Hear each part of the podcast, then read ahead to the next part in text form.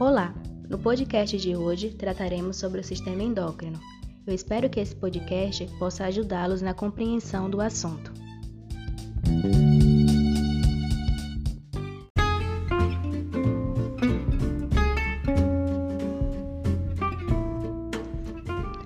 Todos os seres humanos passam por mudanças físicas ao longo de seu desenvolvimento. Essas mudanças são bem mais perceptíveis no momento que a gente está transitando entre a fase infantil e a fase adulta. Por exemplo, nos meninos, quando eles atingem a fase adulta, eles começam a aparecer pelos no corpo. Em uma criança, por exemplo, essa característica não é vista. Nas mulheres, os seios começam a crescer. Essas mudanças só são possíveis de acontecer através dos órgãos que compõem o sistema endócrino. O sistema endócrino, ele é conhecido como o conjunto de glândulas responsáveis pelas produções dos hormônios. É, as glândulas endócrinas também podem ser conhecidas como as glândulas hormonais. Elas trabalham em conjunto com o sistema nervoso nas atividades do corpo.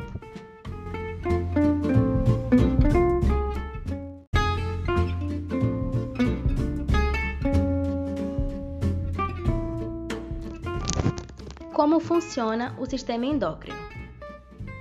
O sistema endócrino ele funciona através de glândulas que recebem hormônios produzidos pelos órgãos. As células são responsáveis pela produção dos hormônios, que vão desempenhar alterações específicas em cada parte do corpo. Esses hormônios atingem células especializadas do corpo denominadas células-alvo.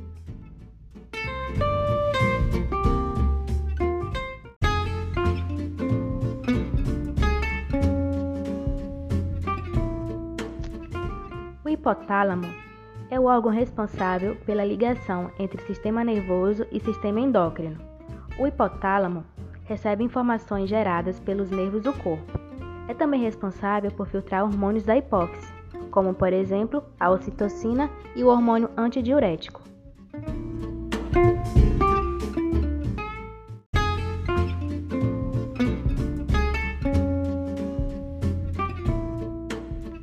Glândulas do sistema endócrino.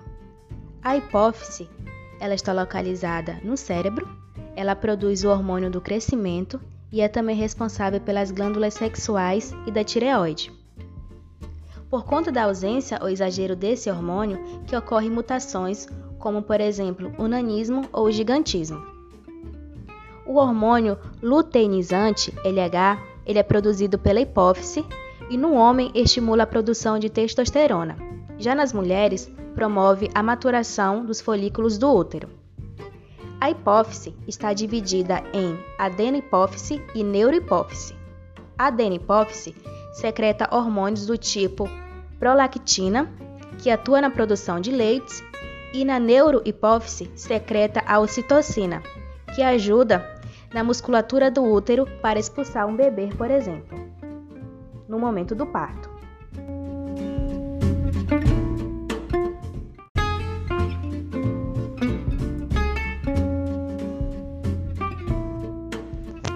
Glândulas da tireoide. A glândula da tireoide produz os hormônios triodotiroxina, tiroxina e também conhecida como tetraiodotiroxina, e o cortisol, que trabalha no aceleramento da tireoide. A tireoide controla o metabolismo, o peso e o calor do corpo humano. A tireoide fica localizada no pescoço. Quando a tiroxina ela é produzida de maneira demasiada, ocasiona o hipertireoidismo Nesse caso, o metabolismo trabalha de maneira exagerada, aumentando o aceleramento do coração, também a temperatura do corpo e provocando assim o emagrecimento. Já quando a produção da tiroxina é em menor escala, ocorre o hipotireoidismo, que é quando o metabolismo trabalha lentamente, e isso acontece das pessoas engordarem.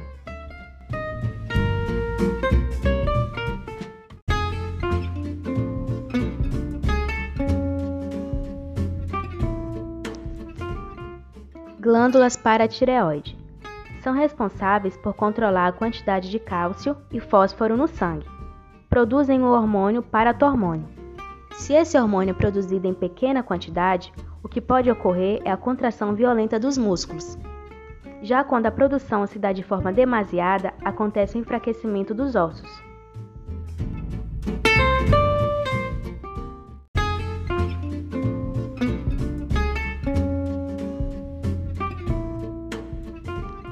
Glândula do timo. Está localizada entre os pulmões e é responsável por agir no sistema imunológico, fortalecendo o mesmo de invasores.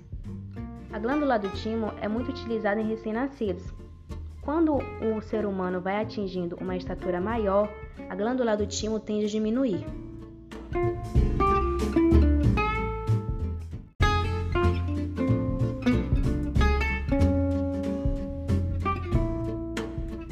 Suprarrenais. São glândulas que atuam na formação do hormônio da adrenalina, que faz com que o corpo responda à ação. Com a produção da adrenalina, o coração fica disparado, a produção de sangue aumenta, assim também como a respiração, e a quantidade de glicose no sangue tende a aumentar. As glândulas suprarrenais estão localizadas acima dos rins.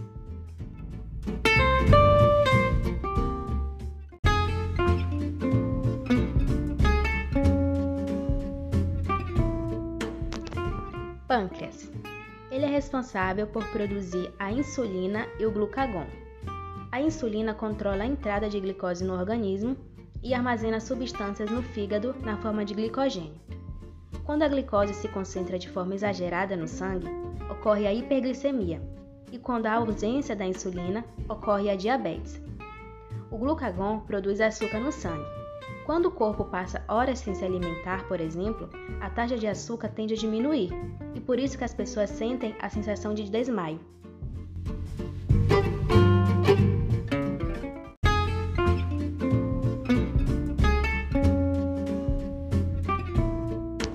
Glândulas sexuais. Constitui o sistema reprodutor masculino e feminino. Testículos e ovários.